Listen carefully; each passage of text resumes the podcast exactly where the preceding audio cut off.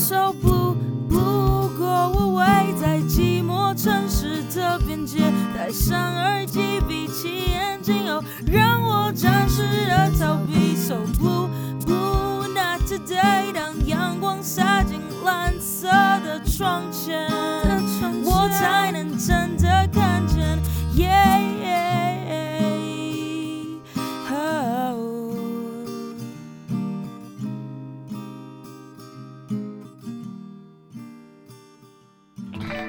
听众朋友们，大家早安，高早，大家都起床了吗？五月二十四号星期一的早上，不知道你们是不是还赖在床里呢？基本上今天这个日子，我们也没有办法出门，大多数的人应该都在家里远距上课吧。我觉得在家里的那种感觉，不管是呃。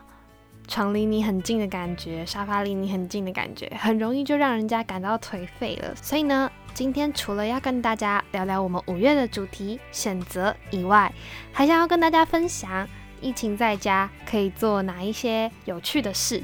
难得有这么多空白的时间，相信其实有很多人在网络上也开始都分享自己在疫情期间的生活。那我们也不免俗的就来分享一下喽。那现在呢，我们就先来闲聊一下好了。我已经好久没有当《不不 Go Away》的主持人，所以重拾麦克风的感觉有一点容易结巴，已经忘记了那种自己讲话的感觉。我觉得好紧张哦，就是好像隔了一段期间再回来，有一种生疏感。那最近就是大家都在嗯家里嘛，我也是。然后那时候从新竹回来自己家附近的时候，就觉得啊。真的都不能出去了，其实到现在新竹也不能出去了。那也希望大家就是在这一段期间就乖乖的，如果真的很不得已要出门的话，一定要把口罩戴好，然后消毒防疫确实做好。那么最近呢，其实听到蛮多朋友都说，他们的生活作息并没有像。往常的这么正常，就是可能睡觉可能会睡到十一点多啊，十二点，然后晚上可能三四点再睡觉，因为其实一整天也没什么动，然后也没有办法这么轻易的就入睡。我自己前阵子有一点点的小小失眠，不知道大家有没有这个状况，就是呃天气热嘛，然后为了要省电，所以也没有什么开冷气，然后可能有点热，然后。在家里真的是你想躺就可以躺的那一种状态，因为可能你在念书念到一半觉得很累，因为我个人是那一种，只要累了我就不会硬跟硬逼自己要跟下去，除非你有在赶 deadline。除此之外，我会希望我的效率是最高的，就会希望你很想睡你就先睡，所以我就是很长就躺在沙发上，然后就这样睡着了，非常的呃。潇洒的直接给你睡掉了那一整天的时间，但后来颓废了几天之后，就觉得嗯，真的不行，你一定要趁这一段时间好好的充实自己嘛。所以稍后就会跟大家分享一下最近在看什么，然后也可以推荐大家一些还不错的，管像是电视剧啊、电影啊，或者是书，然后也欢迎大家跟我们交流一下自己最近都在看什么。先来聊聊选择。其实我觉得由我来讲，选择真的是非常的困难呢，因为我自己就是一个有重度选择障碍的人。不知道各位听众是不是？我就是，我是那一种早餐要我选什么，我绝对选不出来的那一种。然后喝饮料要喝什么，也可以犹豫个老半天。我一直很羡慕那一种。做事情干净利落、潇洒，决定非常快，我会觉得那样子的感觉让我觉得超帅气的。但是我就是做不到，我会觉得说，哎，这个好像也还不错，那个也还可以。好，我会觉得两个都还不错啊，你一定要我选吗？所以爬梯子对我而言，这个工具就非常的重要，因为它可以帮我决定很多我决定不出来的事情。我都会称爬梯子叫做梯子大神，梯子大神一定知道。我内心最想要的是什么？所以我超级，我只要决定不出来，我就会去拜梯子大神，我就会去找梯子大神爬梯子。这是我个人的习惯。我面对选择的，嗯，小小事情的选择的时候，我就会用爬梯子来解决。可是，在面临大事情的时候，就是可能人生重大的抉择，像我们这个月，我们邀请到了乃心，他的学测考得还不错，然后他填了正大国贸跟工商台科大的工商设计，然后同时有两间学校，因为管道不太一样，最后呢，他其实是在呃世人觉得还不错的道路跟自己的兴趣之间去做选择。面临这样的两难，他怎么去解决？他有去分享一些他的心路历程。那还没听的，可以建议大家，就是如果你很迷惘的话，其实我觉得奶心在这个 podcast 里面跟我们分享了很多那些迷惘的状态。因为我觉得人在迷惘的时候，你好像会觉得自己很孤单，然后。你们都不懂，或者是觉得自己是悲剧主角，就像韶婷还有小 C 所那集所说的，迷惘的时候、低谷的时候，你会觉得自己是全世界最悲惨的人。但是其实并没有，就是其实很多东西你放开来看，当一个坎过了的时候，你会觉得一切都豁然开朗了。你只是还没跨过那个坎而已。那回头看我自己的选择，我刚刚讲了，就是我是那一种需要爬梯子的人。在爬梯子还没出现之前，我觉得我做过最像的是，我国中的时候，我那时候会跟同学会想说，哎，放学的时候要吃什么？然后那时候呢，嗯，放学的时候，我记得我们学校附近有一个阿妈，她都会在。我们的高，因为我们是综合学校，然后他们就是有国中跟高中，然后就是在高中的一个旁边的小走道会卖炸物，他是一个卖炸物的阿妈。那他在放学的时候就会出来摆摊，很多国国小生啊、国中生、高中生都会去那边排队跟阿妈买。那我那时候国中的时候，放学如果肚子饿，就会去那附近买葱油饼或者是买甜不辣，对，都会跟我朋友一起去。那当天晚上如果没有很饿的话，可能就会吃那个当晚餐。可是如果很饿的话，我们就会想说啊，今天晚餐要吃什么？然后我们总是在国中放学的时候，放学前的那个下课，通常都是打扫时间，我就会跟我的好朋友就说，诶，我们晚餐要吃什么？我跟我朋友都是一个非常没有主见的人，就是对于自己想吃什么没什么主见的，所以呢，我们就会把。我们平常吃的那那几间全部写在一张纸条上，然后撕撕下来做成签筒，然后抽签。那个变成我们之后只要决定不出来，都会用抽签的方式去决定我们今天的晚餐。那那时候有可能像某某小吃店啊、鸡肉饭啊，或者是便当店啊，甚至是 Seven 都在里面，真的超好笑。就是虽然有时候我们可能抽到了，就会说哈，可是我不想吃这个诶。但是你又不知道你要吃什么，所以我们就会一直抽，抽到我们都认同，说哎，这个刚好我今天都想吃，那我们就会去。所以其实抽签有一部分不是帮我们决定，有时候是帮我们删去那一些其实你不想要的东西。我觉得那个是我做选择的一个经验。那再讲一个我刚刚突然想到的，就跟大家分享一下，就是我是一个超级。会掉东西的人，我小时候超会掉东西的。然后我人生第一次进到警察局呢，就是因为我的钱包跟手机一起不见，就是好像就是在买嗯甜不辣阿妈的那个摊位上，我记得印象深刻。那时候我的钱包还是。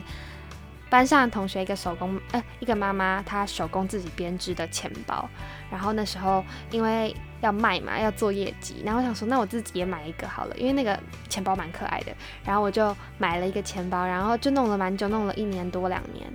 那那时候就是下课的时候，就跟同学很高兴，就去妈就跑过去找阿妈，然后拿十块二十块跟阿妈买一个可能甜不辣。回到补习班的时候，就发现哎。完蛋了，我的钱包怎么不见了？结果我的好朋友就陪我从我的补习班一直沿路走回学校，然后我们就一直在路上找，说完蛋怎么办？蓝色的钱包怎么不见了？手机也不见了。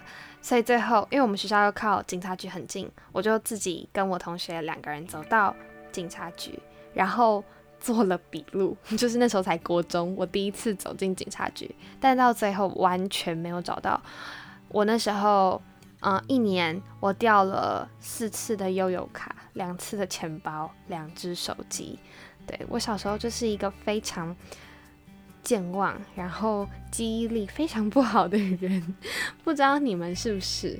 所以我那时候看到，呃，最近 Apple 不是有出了一个什么 Apple Tag，就是好像你贴在某某东西上，它会定位，然后告诉你说这个东西在哪里。我觉得那个东西超级实用的，就对我们这种你超容易掉东西的人。很有用。我以前都会想说，到底为什么没有人发明一个追踪器？就是，呃，我钥匙不见的时候，我可以打电话就找得到这只钥匙。结果 Apple 就做出来了，我真的超惊讶的。虽然我的手机不是 iPhone，对，但我还是觉得哇，终于有人做出这个东西来，我觉得非常兴奋。所以大家也可以去关注这一个。嗯，新闻或者是对我觉得很有趣。好，那现在就来跟大家分享一下，嗯，疫情在家到底都在做些什么？除了上很没有效率的网课以外，我觉得网课真的是一个很容易让人分心的一件事情。但是同时，它好像又可以，如果你是一个很有条理的人，其实它可以让你节省很多时间。对。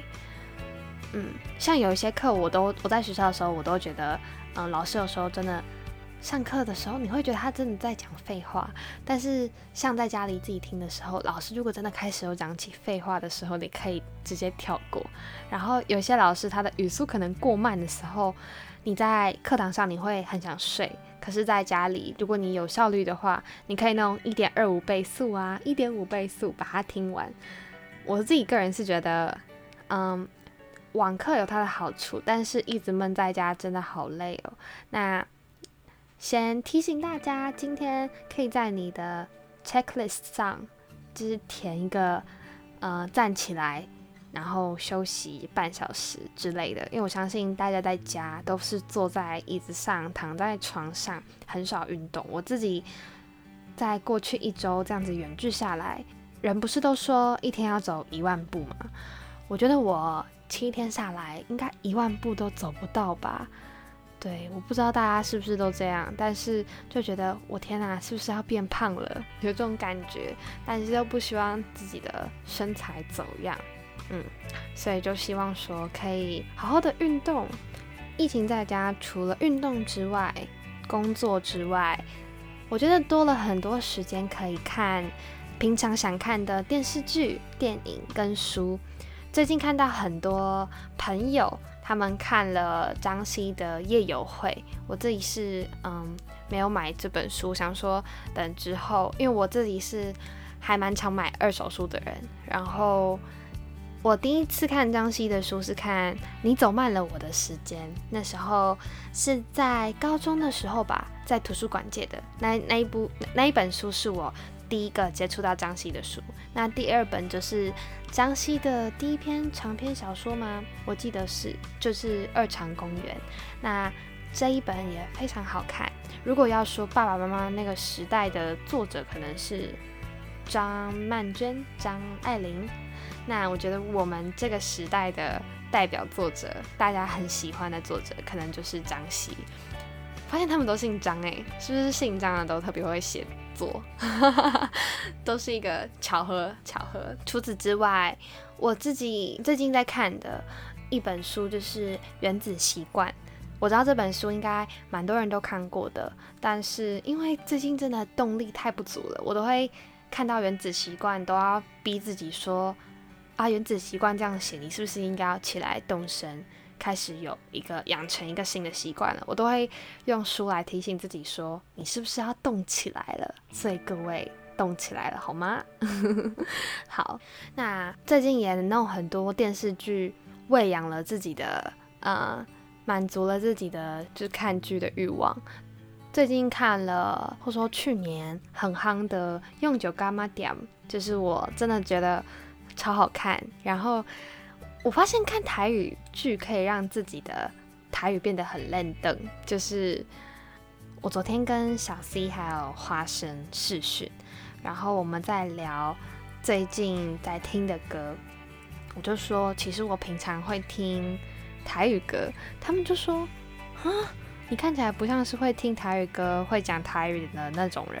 我想说，是吗？可是我会唱台语歌诶，他们就嗯，真假的？然后我就现场唱了一首《嘟嘟嘟》给他们听，因为我从小我第一个会完整唱的一首歌就是黄飞的《嘟嘟嘟》，然后我唱完之后，他们就吓到，想说哇，自己讲自己讲，他们好像就吓到，但我写下公打野，好不？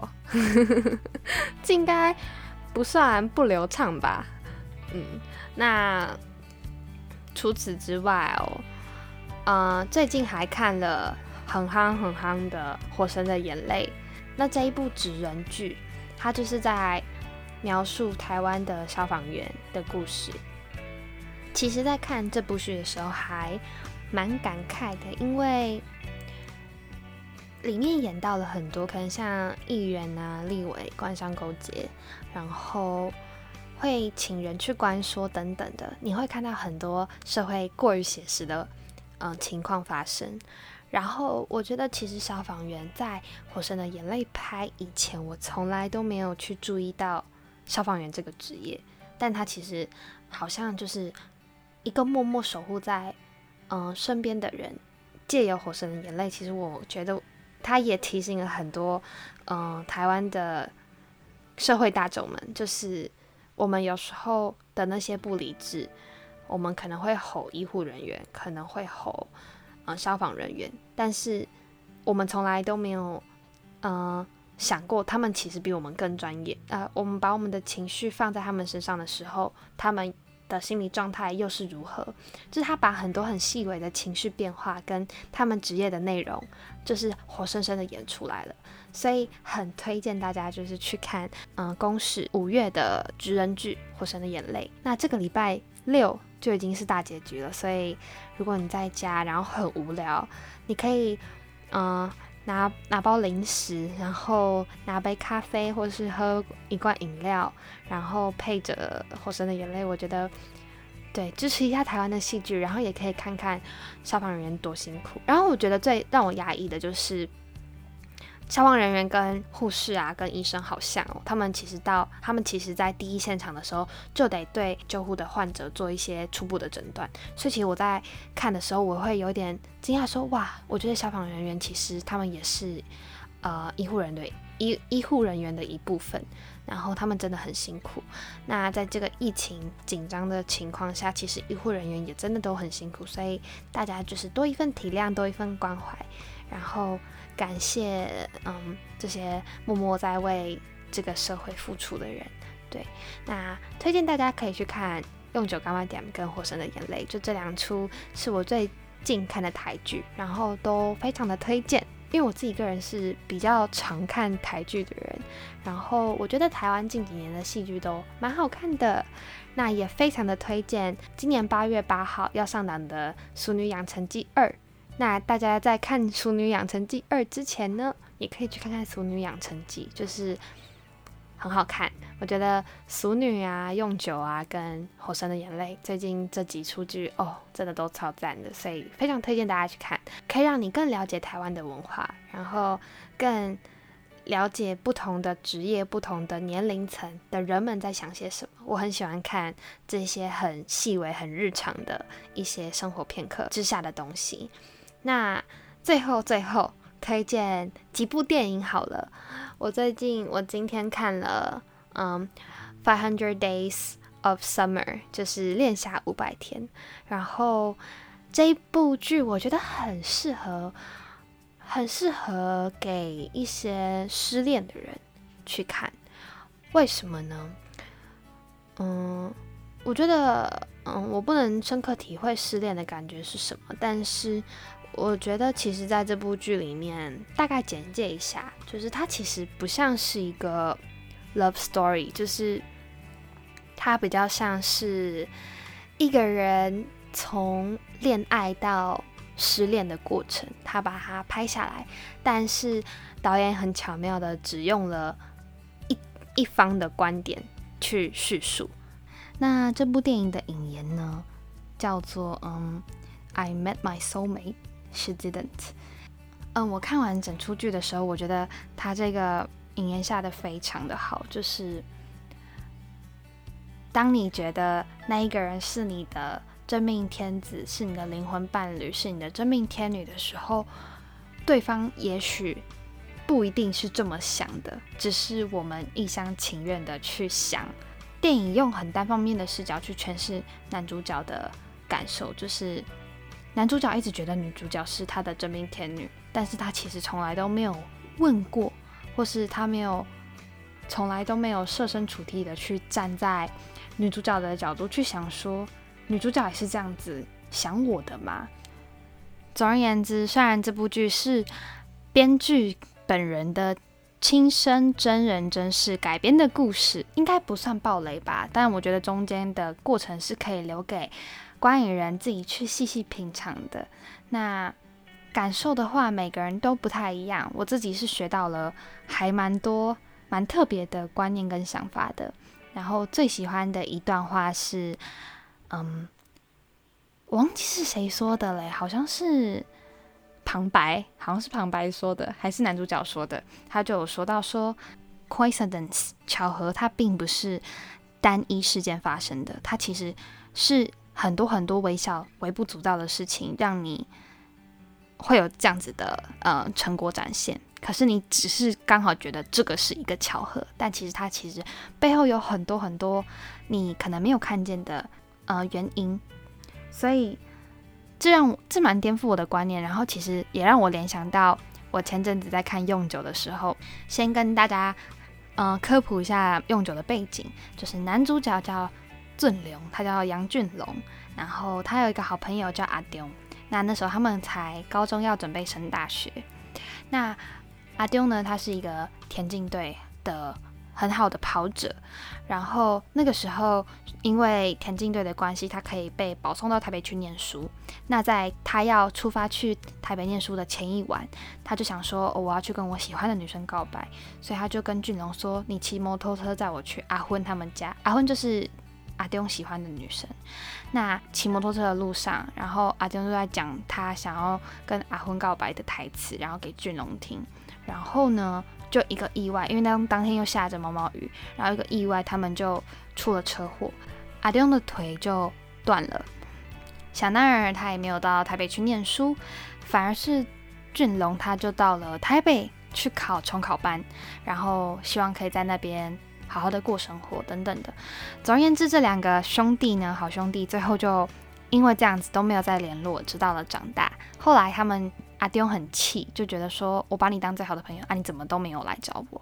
然后他其实一开始有恨过俊龙，说为什么他把我的腿弄断了。但他后来也说了，如果不是因为平常他跑步的时候其实也很耗自己的腿力，然后如果不是因为他执意当天晚上邀请俊龙去载他，然后到阿芬他们家跟他们告白，也许。这个车祸就不会发生了。其实有很多很多小小的事情造就了这个巧合，并不是车祸的单一事件发生而已。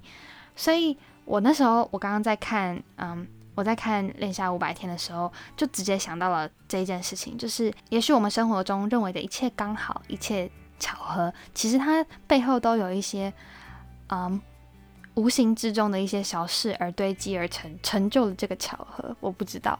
就是我看完之后觉得这件事情很奇妙，那也跟大家分享这个奇妙。这是我最近就是疫情待在家里很无聊的时候有的一些小小的想法，可以跟大家分享。就在今天不不够味的这个早晨，其实讲了蛮多的。那好久没有跟大家聊天，那今天呢也很特别的，就是。因为待在家里的时间变多了，然后有时间录 cover，所以就送上这首 Taylor Swift 的 Love Story。See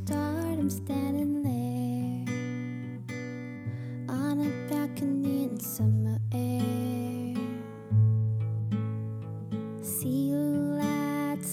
party, the bar. See you make your way through the crowd and say hello. Little did I know that you were Romeo? You were throwing pebbles, and my daddy says, Stay away from Juliet. And I was crying. on the begging